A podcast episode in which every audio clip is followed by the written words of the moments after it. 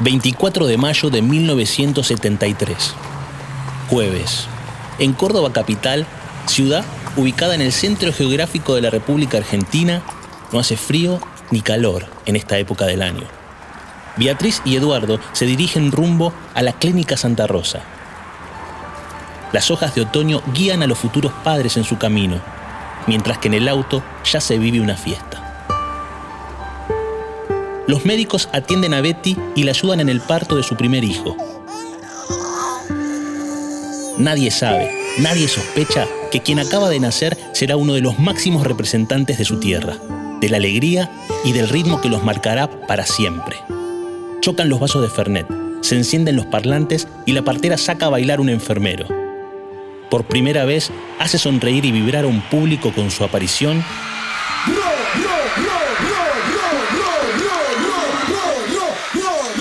Rodrigo Alejandro Bueno. ¡Rodrigo, carajo!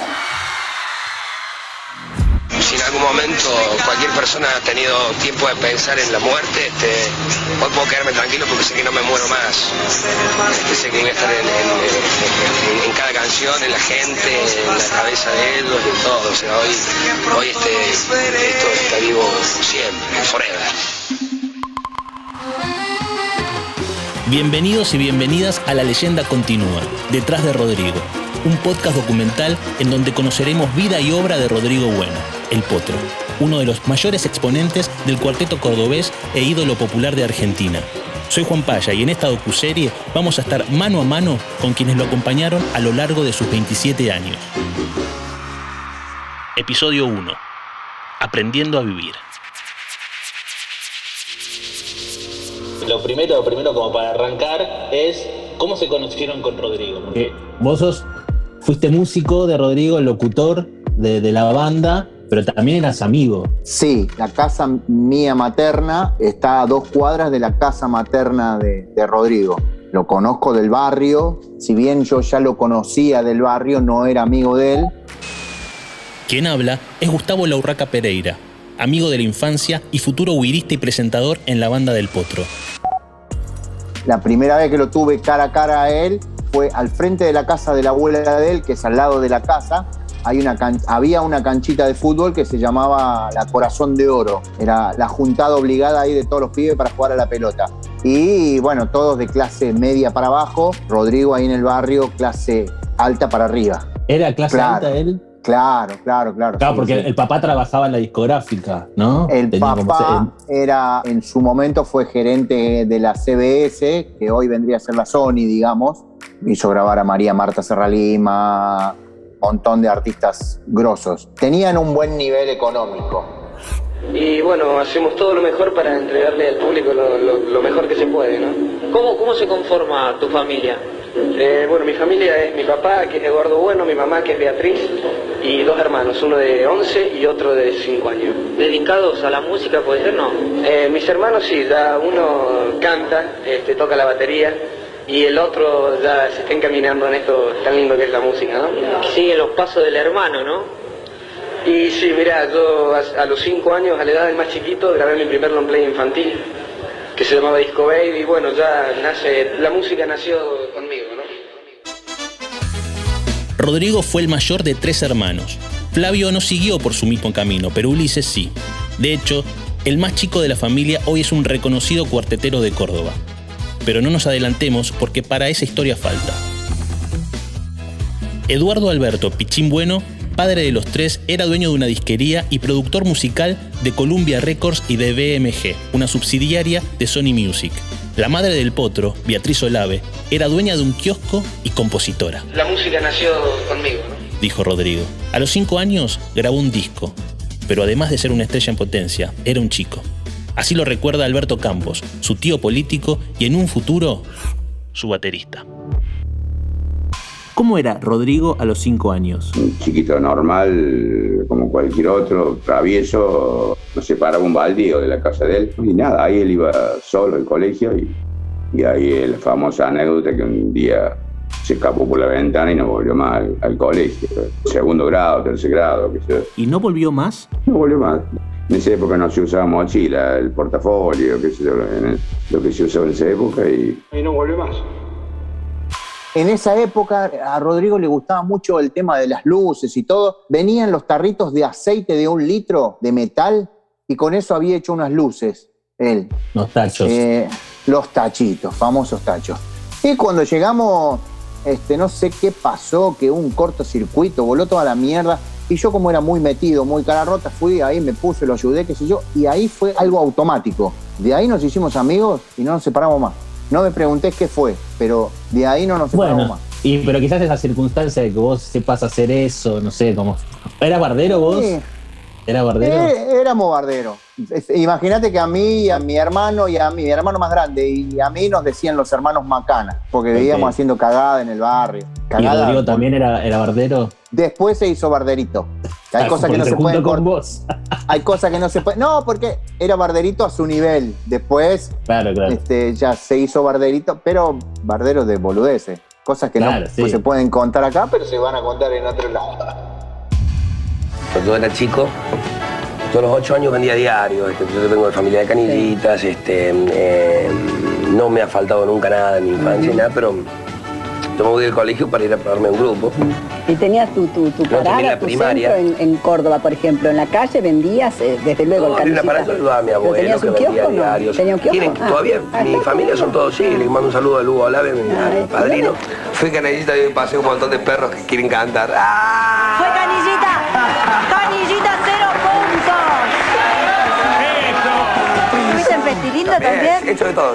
Oye, me- Y con Lorena Paola, ¿quiénes estaban en He esa época? estado, sí, eh, no, Luna todavía no estaba. Eh, después tuve, también hice el, eh, la presentación de, de Cabel Presi del programa Carlos sin Arizona, también cantaba yo. No te puedo- Carlos sin Arizona. Mirá, Rodrigo, ¿eh? A los 12 años escribí el tema que le dio título a mi primer disco, La foto de tu La cuerpo. foto de tu cuerpo. Este, y bueno, ese tema lo escribí a los, tenía 12 años, ya, ya, Sí. ya soñaba con, con ese divague, ¿no? De, Sentado, fumando en un bar y pensando, escribo mirando tus fotos y extraño tu cuerpo, tu cuarto, tus cosas. Eran cosas que un pibe de 12 años no le pasaba. Rodrigo quería ser cantante. Jugaba a ser un cantante. Como vos te imaginabas siendo una profesión, él se pensaba arriba de un escenario. Y cuando los sueños son alimentados por el entorno, más difícil es bajarse y más cerca estás de alcanzarlos. Cuando lo llevaba a su familia, iba a los bailes y siempre trataba de encontrar la manera de terminar arriba de las tablas, cara a cara con el público. A medida que fue creciendo, empezaron los trabajos. De canillita, repartiendo los diarios del puesto de su abuela Hortensia y después en la disquería de su papá, donde no solo atendía al público, sino que también les cantaba. Al mismo tiempo, seguía yendo a ver a sus ídolos musicales. La banda Chévere lo invitó un par de veces a subir al escenario, y hasta ahí parecían llegar sus aspiraciones. Sin embargo, el techo no tardó en romperse, cuando un amigo de su padre lo invitó a una audición para la banda local Manto Negro. Bueno, un día el de Manto Negro le dijo, vení, subí, cantá. Y Rodrigo, que le gustaba la joda más que el dulce de leche, y arrancó Manto Negro y después dejó de ir al colegio, no quiso ir más al colegio y siguió con Manto Negro. Estabas en la escuela, vos seguiste la escuela. Yo seguí, seguí en la escuela, seguíamos viéndonos los fines de semana, todo el tiempo eso, pero no tenía su proyecto personal, sino que ya iba de empleado a Manto Negro. Pero Claro, viste, como encontró, toda la encontró banda trabajo chica, ahí. encontró un lugar que él quería, no el que él quería, pero encontró un lugar donde él podía expresar lo que, lo que él tenía para dar. Y para empezar, de alguna manera también, eh, como empezar Sí. profesionalmente, ponele. Igual el Rodrigo era un chico que tenía mucha libertad. ¿Vos cuando eras chiquito en el colegio cantabas ya? En, el- Sí, sí, sí. en los actos y en, En los actos sí me buscaban, a- aparte era muy vago para, para el ¿Cómo eras de estudio. alumno? ¿Eras buen alumno o no? Era, era buen alumno, tenía buenas calificaciones y todo, pero era muy vago. Yo siempre estaba eh, acotarado con la maestra de música para no estudiar y para ir a los ensayos de, de- Que de las- los actos. las festejabas a la Yo maestra actuaba en todos los actos, me metía en todos los actos, cantaba en todos lados, en el baño. Y sí, mejor que lo de vago lo haya aclarado él. Con complicidad de la madre y con un poco más de reticencia del padre, Rodrigo empieza a hacer un camino por la música. Gana su primer sueldo a los 13 años con la banda Manto Negro y se comienza a crear un nombre en la escena local. Hagamos un paréntesis, porque para todos los que fuimos contemporáneos a él, Rodrigo es sinónimo de cuarteto. Y creo que hay un consenso nacional de que el cuarteto es cordobés. Para sacarnos las dudas, nos comunicamos con el antropólogo Gustavo Velázquez, cuya tesis de doctorado fue justamente el cuarteto. Empecemos por ahí. ¿Por qué se interesó por estudiar el cuarteto? El cuarteto era y en gran parte lo sigue siendo una fantasía de sectores más burgueses de la sociedad, del Estado, lo declaran patrimonio, lo buscan instalar como marca ciudad o marca Córdoba, pero al mismo tiempo hay una brutal y fortísima persecución a los jóvenes y adolescentes que van al baile. Entonces eh, me llamaba mucho la atención, no me sorprendía, pero sí me, me llamaba la atención esta dualidad de los sectores medios e ilustrados cordobeses en relación al cuarteto. Lo aprecio como folclore, me parece una cosa divertida y al mismo tiempo castigo a sus máximos cultores, digamos, que son las jóvenes y los jóvenes que van a los bailes. También me interesaba del cuarteto la continuidad intergeneracional. Los jóvenes que van hoy a escuchar o a bailar con la mona también fueron sus padres, también fueron sus abuelos y posiblemente sus bisabuelos. Entonces hay una continuidad generacional que no se ve, por ejemplo, en todos los géneros musicales. Ir al cuarteto, ¿siempre fue algo de todos los cordobeses? Ir al cuarteto, para todas las personas de Córdoba, ir al cuarteto es una cosa de negros. No, el cuarteto es de sectores populares de negros, o por lo menos lo era con fuerte, con una marca muy fuerte en el momento que yo estaba haciendo el trabajo de campo, 2000, 2001, 2002. Ahora, ninguna de las personas que van al cuarteto suelen, solían reconocerse o querían ser reconocerse, autorreconocerse como negros, excepto o negras, excepto algunos. Entonces preferían grupos como en ese momento Trulala, como después fue la fiesta, como hoy podría ser la conga, que son más en las categorías de, que usaban las personas finos, son más finos. En cambio hay otros conjuntos u otros artistas como La Mona, Cachumba, la banda de Carlitos, que son asociados con los negros. Viste que ahora lo quieren agregar como materia en las escuelas. ¿Estás al tanto? Sí, ahí es interesante, es un plan esto sería creo que solo para las escuelas municipales, solo para las escuelas primarias. Va de la mano de los procesos de patrimonialización del eh, cuarteto y la construcción de, Córdoba como marca, marca provincia, marca ciudad, digamos. Me parece una cosa muy interesante, muy importante. Ahora, fíjate que eso va a quedar reducido a las horas de música, en lugar de usar el cuarteto, por ejemplo, para las clases de literatura de escritura, digamos, ¿no? Entonces, eh, es una cosa interesante. Ahora, por supuesto, es un primer paso que luego se debería extender a otros. Sumemos a la charla a Dayana Terradas, periodista de Canal 12 de Córdoba. ¿Cómo es la relación hoy de los chicos con el cuarteto?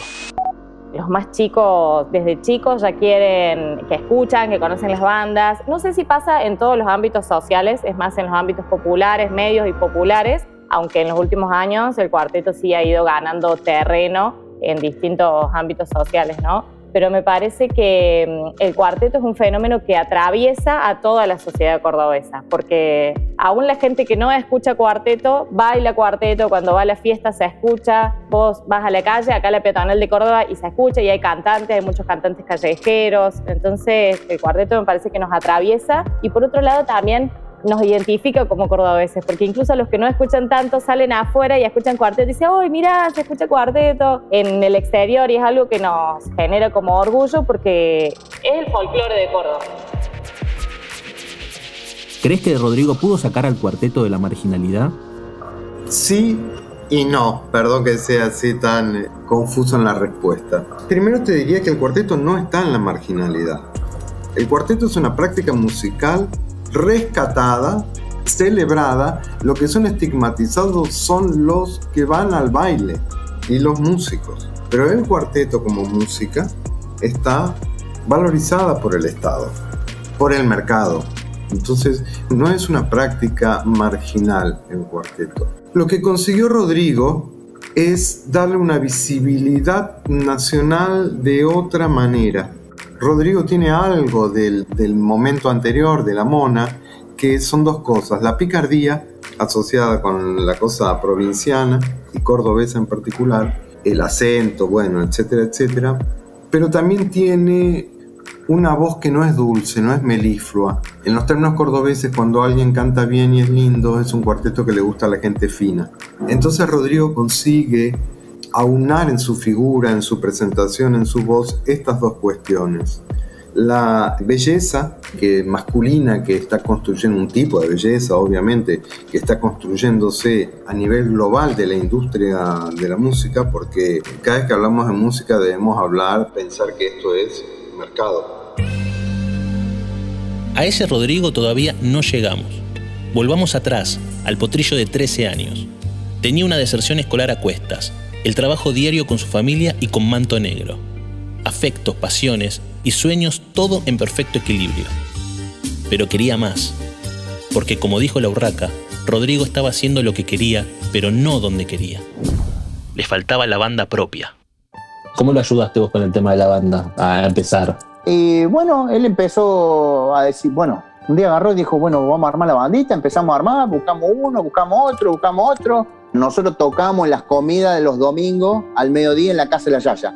La Yaya tenía un garage largo como para 5 o 6 autos. Al medio del garage estaba la entrada a un comedor que ahí es donde almorzaba la familia. Nosotros armábamos ahí, tocábamos así para el almuerzo y así empezamos. La Betty nos empezó a comprar los instrumentos, nos mandó a comprar la primer ropita. La primera ropa que tuvimos nosotros de todo el conjunto armado así era un equipo de gimnasia. Un equipo de gimnasia topper, que en esa época, comparte un equipo de gimnasia topper, era lo máximo. Pantaloncito con un busito azul topper de primera. Había una casa de deporte que a la Beatriz le daban crédito ahí, decía anda picone y pedirle. Nosotros íbamos y sacábamos. Después la Betty iba y pagaba, ¿viste? Pero así fue como arrancamos, haciendo en, la, en las famosas americanas, empezamos a tocar, boludeando. ¿Y qué canciones tocaban? Hacíamos cover, hacíamos mucho ¿Pero por eso de quién? ¿De, de Cheve, de La Mona? Claro, en ese momento La Mona. Juan Carlos Jiménez Rufino, conocido popularmente como La Mona, cantante e ícono de la movida tropical cordobesa. Para el niño Rodrigo, su máximo ídolo. Para el Rodrigo adulto, ya vamos a ver qué más fue. ¿Y a vos siempre te gustó la música? ¿Siempre te gustó el tema de, la banda? ¿O fue casualidad que, empezaste a trabajar con Rodrigo? En ese momento, calculo yo cuando éramos pendejitos, no, no pensaba decir, bueno, mañana voy a armar la banda. Se fue dando, se fue dando todo. Nosotros íbamos a los bailes de la Mona con la Betty a los trasnoches. En aquella época existían muchos los trasnoches. Hacíamos las famosas americanas temprano y 3, 4 de la mañana nos íbamos con la Betty a los trasnoches de la mona. Para nosotros era palabra mayores. Pendejito, 9, 10 años. Encima éramos lo más chiquitos en la mesa de, toda gente grande que nos cuidaban. Nosotros éramos un desastre, pero bueno, se vivía así, de esa manera.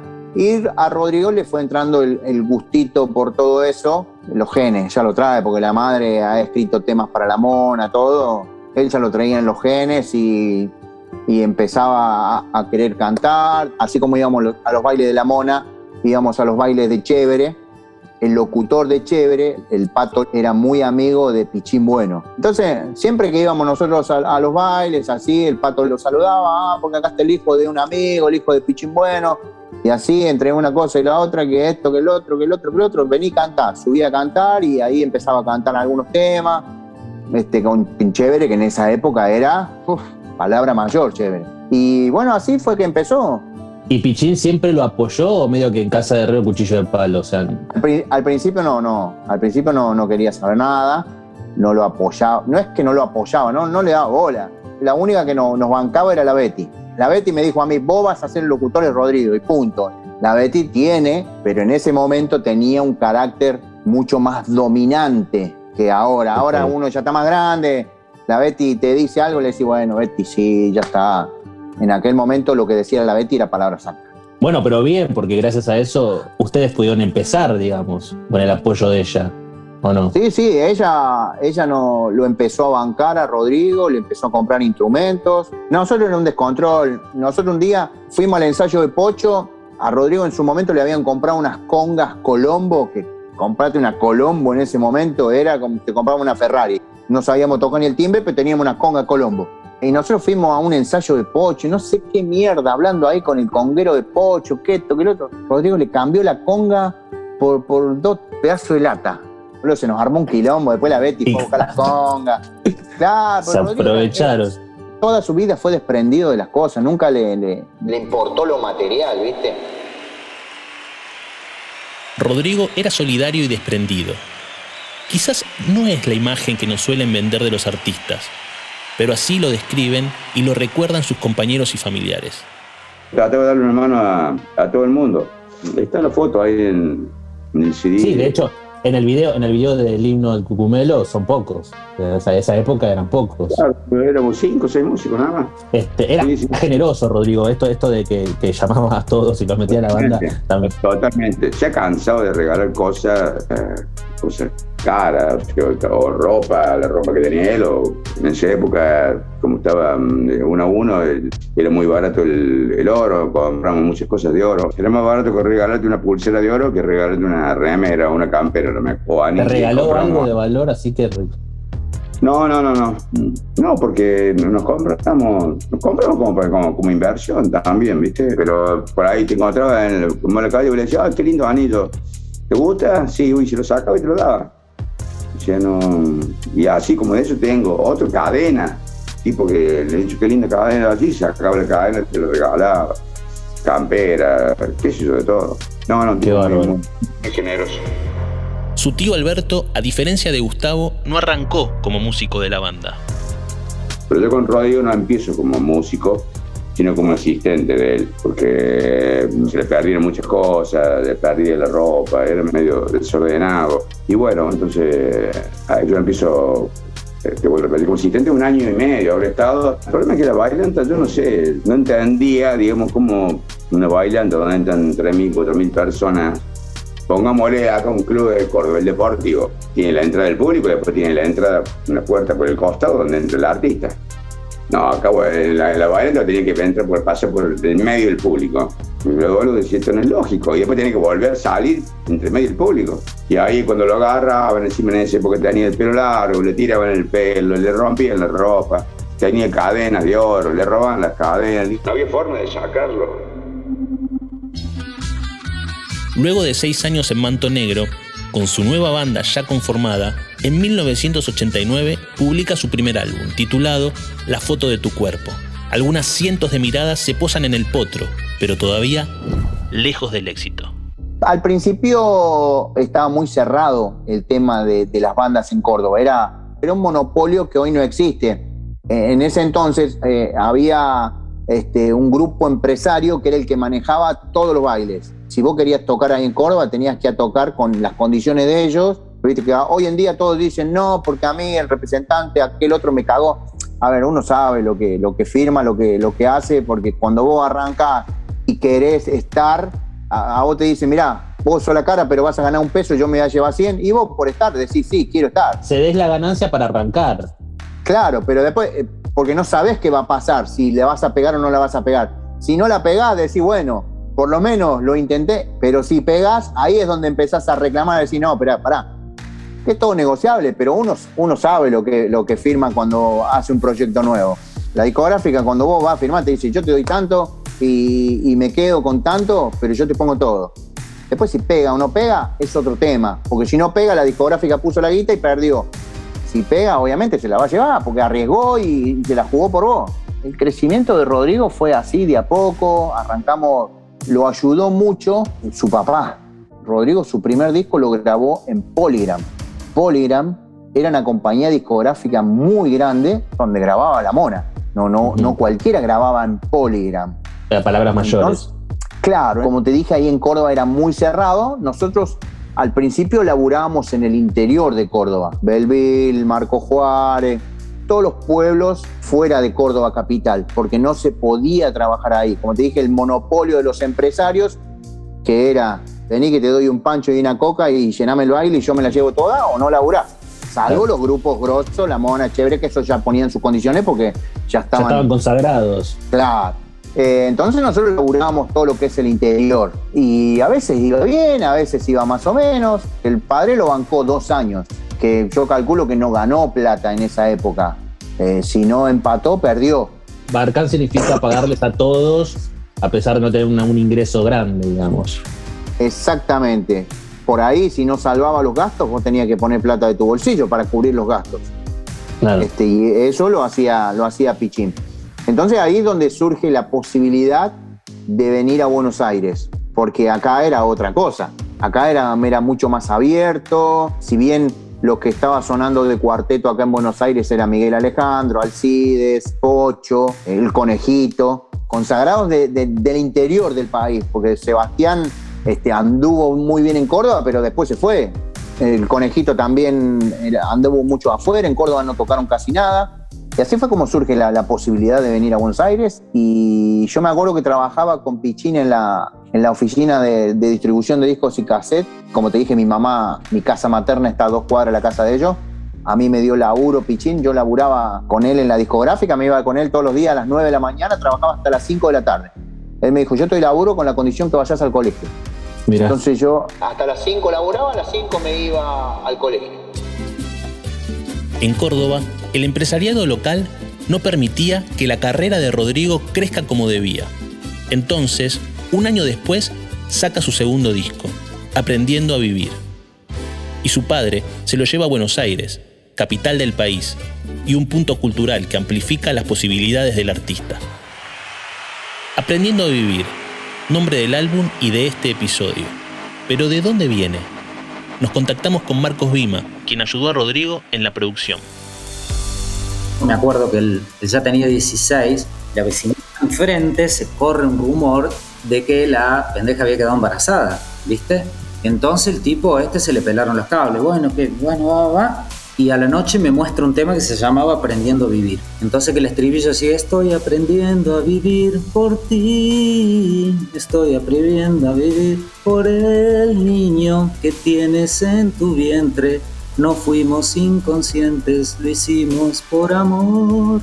No importa lo que diga la gente, no importa si ellos mienten, importan tú y yo. Bueno, el tema lo hizo entero, en media hora y, me parece que me sobra tiempo. Se lo mostró al papá, al papá no le gustó, no fue al disco, pero quedó como el nombre del disco.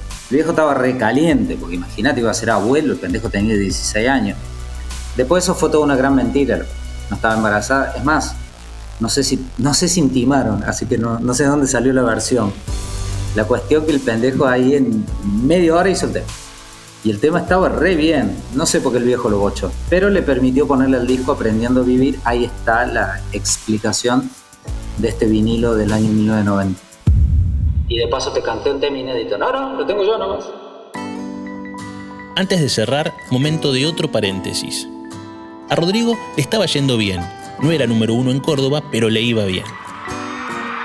Su tío Alberto le tenía que sacar la gente de encima en las bailantas y cuando llegó a Buenos Aires lo empezaron a llamar por el apodo con el cual hasta el día de hoy se lo recuerda, el potro.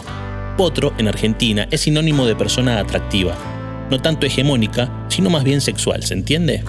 Leonardo Luca, locutor y ex conductor de Tropicalísima, recuerda al potro en aquellos años en Buenos Aires. Cómo la fusión entre la imagen física y el talento artístico combinados detonaban al público.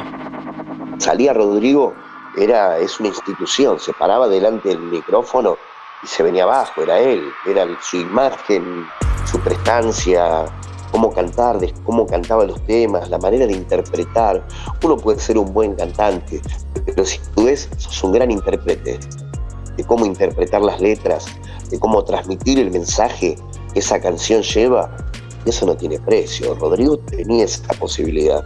Rodrigo te hacía viajar en una canción. El público empieza a pagar por ver a Rodrigo, por ver lo que Rodrigo daba por el público. La energía que traía el tipo cuando salía, zapateaba, gritaba arriba el escenario, vos lo veías transpirar, dejaba, pero hasta la última gota de su sudor en cada uno de los conciertos. Y era un tipo que siempre renegaba. Él no quería cantar cinco minutos. O armar tanto para cantar tres canciones no le gustaba. Rodrigo quería hacer espectáculos para dedicárselo a la gente. La gente le respondía la gente empezó a descubrir a Rodrigo, a tener una faceta nueva del cuarteto. Los que eran cuarteteros los vuelve a enamorar, los vuelve a conquistar. Las mujeres de repente ya primero empezaron con la facha de Rodrigo, después en cada baile era son, pero ensordecedor cómo cantaban sus canciones. Le cantaban del primero al último tema, del primero al último tema, en cualquier lugar. A vos te dicen, che, qué lindo que sos, potro. Bueno, ya te dicen potro, sos el potro cordobés. Sí, me apodaron así cuando tenía un 5 de abril del 90, si no me equivoco. Este... 5 de abril del 90, la hora sí, no recordás. Sí, subí a las 2 y 5 a Fantástico. Fue el día de mi debut acá en Buenos Aires y bueno, un, un locutor que había en ese momento, que es Ignano Arenas, estaba él a cargo de toda la animación de, de- de ese boliche. Y bueno, me, apodó- me vio a entrar y me vio por el pelo largo y todo. Este, bueno, me, me puso ese apodo que me lo puso un poquito como a rosca porque no, no me lo pude sacar nunca más. El potro. ¿Y te gusta o no te gusta? Mm, al Ah, principio no, después me acostumbré. En esta entrevista, cuando se toca el tema belleza, a Rodrigo se lo ve particularmente incómodo. Él sabe lo que genera en el público con su imagen, más allá de sus canciones. Bueno, entonces es bueno para triunfar tener. Creo que sí, en parte pinta. sí, aparte que como todo, este, el- creo que, el que te puede ayudar en mucho, pero tenés que ayudarlos eh, siendo, si, si, si haces eh, música o si estás metido dentro de este, de este ambiente, creo que es muy importante también este, ayudarlo musicalmente y, y- y, bueno, seguir este, trabajando por esto que es, que es la música. El conductor insiste, pero el público será quien dé la estocada final. ¿Tu fuerte? ¿Mi fuerte? Los ojos. Bueno, no le quiero negro entonces los ojos. Los ojos. ¡Ay! No, sí. Componer, dijo el vaso. En el próximo episodio, Rodrigo no para de crecer en Buenos Aires y en el país. El plan parece estar llevándose adelante a la perfección, pero el destino le pone delante una tragedia. La muerte de su padre. Luego del luto, el potro planea reinventar su carrera, y todo sale mal. Rodrigo después tiene como un declive, como una especie de montaña rusa, llegó hasta arriba y le tocó el momento de la bajada, como le puede pasar a muchos, y tuvo ese descenso, ese declive que se apartó, quiso cambiar un poco el cuarteto y llevarlo más a la salsa, y ahí es donde no le funcionó mucho, es como que no dio la tecla. La leyenda continúa, detrás de Rodrigo. Es un podcast original producido por Interés General. La verdad que es, eh, es muy lindo después de bueno, haber amamantado desde muy, muy temprana edad esta música, la música del Cuarteto de Córdoba, eh, porque en casa se escuchaba permanentemente esto y bueno, después de, de- tanto haberlo consumido, eh, querer ser uno de los exponentes de esta música, uno nunca piensa a lo mejor que iba a ser tan, tan importante, aparte de ser en este momento uno de los, de los exponentes más fuertes que tiene esta música a nivel todo el país a nivel ahora que vamos a llevar al mundo del cuarteto.